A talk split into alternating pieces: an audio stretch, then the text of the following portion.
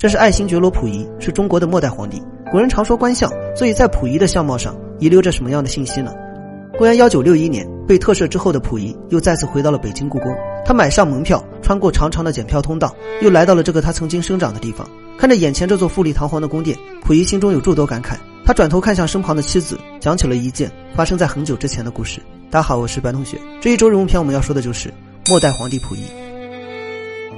公元一九零八年，光绪病重，因为他没有子嗣，所以慈禧就下令将溥仪带回皇宫。消息一出，纯王府的天空中蒙上了一层阴霾。刘家氏不舍得将溥仪递给了内奸大臣，朝廷已到末路，大家都心知肚明，这一去，前面就只剩下了绝路。一九一二年，中华民国成立，在偌大的紫禁城内，隆裕太后代替六岁的溥仪颁布了退位诏书。从这时起，清朝彻底退出了历史的舞台，而溥仪也被迫成为了中国历史上最后一位被废的皇帝。清政府虽然名存实亡，但溥仪依旧是这座紫禁城的主人。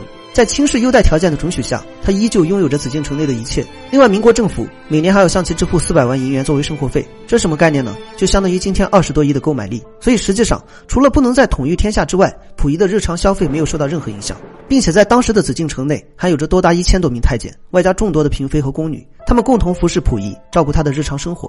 溥仪从小就接受着帝王的专属教育，其实说白了就两个字：复辟。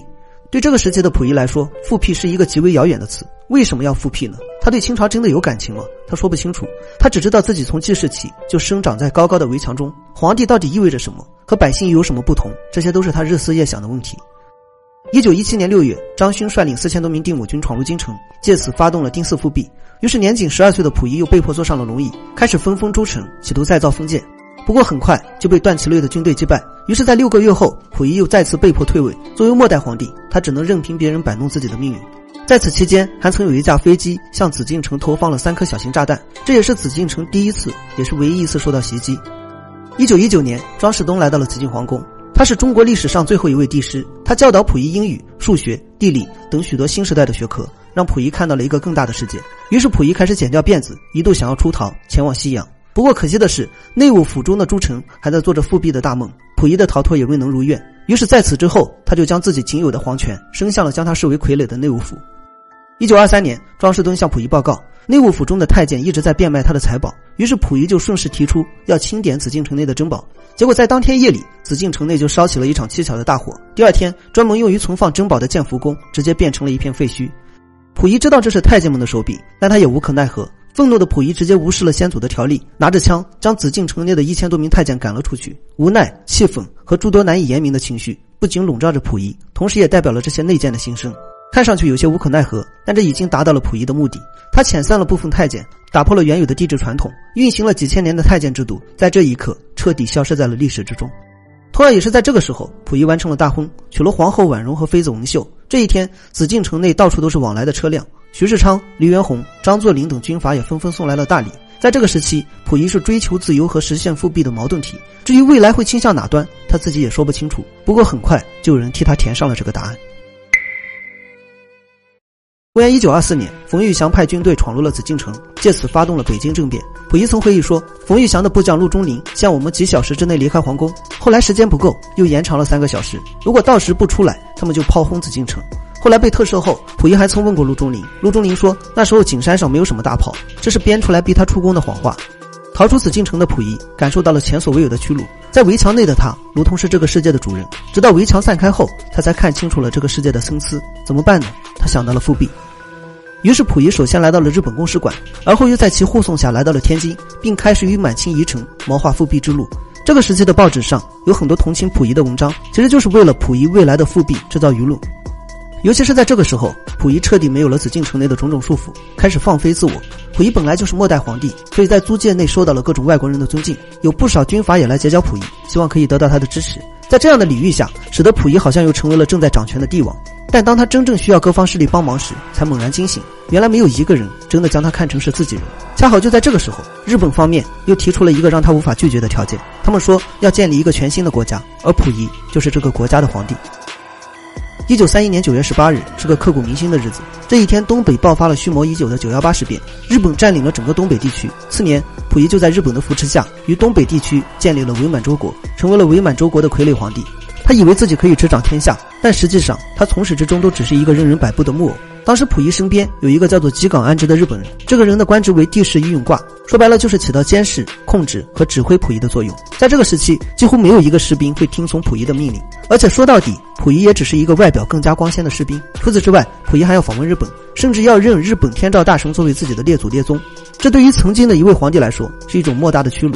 他时常会认为自己辜负了先祖，从日本回来后还忍不住流下了眼泪。不过溥仪却不值得同情，也正是因为他这个傀儡的存在，才使得东北地区饱受了长达十余年的摧残。在这个时期，他曾多次计划摆脱关东军的控制，但始终未能如愿。直到七年之后，一九四五年，苏联对日宣战，并覆灭了整个伪满洲政权，而溥仪又再次颁布了退位诏书，并作为战犯被人送往了苏联的特别监狱。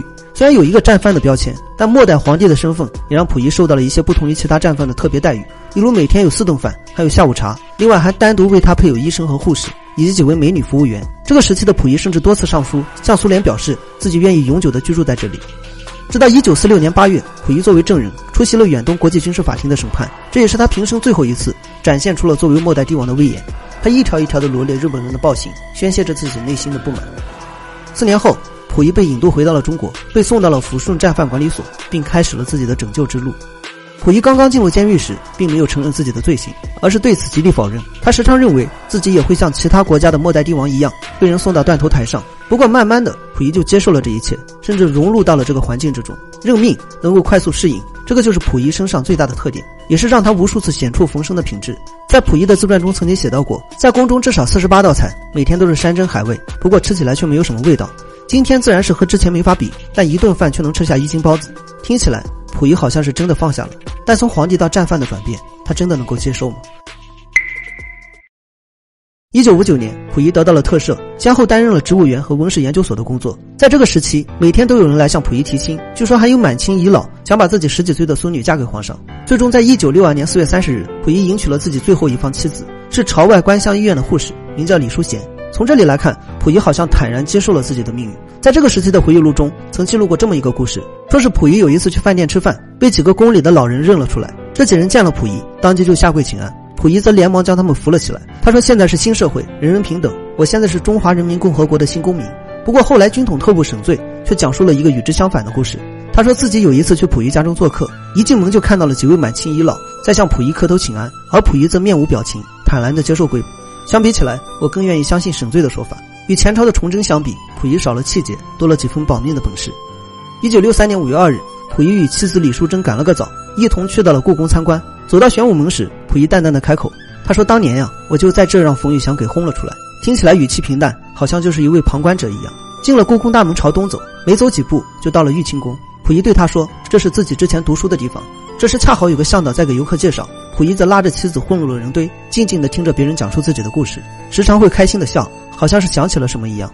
过了一会儿，溥仪对妻子说：“咱俩去御花园吧，那里有长凳可以歇一会儿。”于是妻子就和溥仪坐在了御花园的长椅上，静静地看着来来往往的客人。突然，溥仪说：“我三岁进宫，十九岁离开故宫，小时候就被憋在这高墙里，总想着出去，可总也出不去。十九岁那年，冯玉祥派人逼宫，领头的人叫陆中林，说是把大炮架在了景山上，如果到时不出宫，他们就开炮。”妻子问：“你当时害怕吗？”溥仪说：“怎么不怕呢？我当时吓得不知所措，怕他们真的开炮。后来和平后，我见了陆中林，还问他，他才告诉我说，景山上开炮是吓我，为的是逼我出宫。”说到这里，溥仪长长的叹了口气，随后又莫名其妙的笑了起来。三百年前，自己的先祖将此进城从明朝手里抢了过来，没想到三百年后，自己又作为客人的身份回到了北京故宫。这里是自己的家吗？溥仪也说不清楚，但这里是他生长的地方，也是他最熟悉的地方。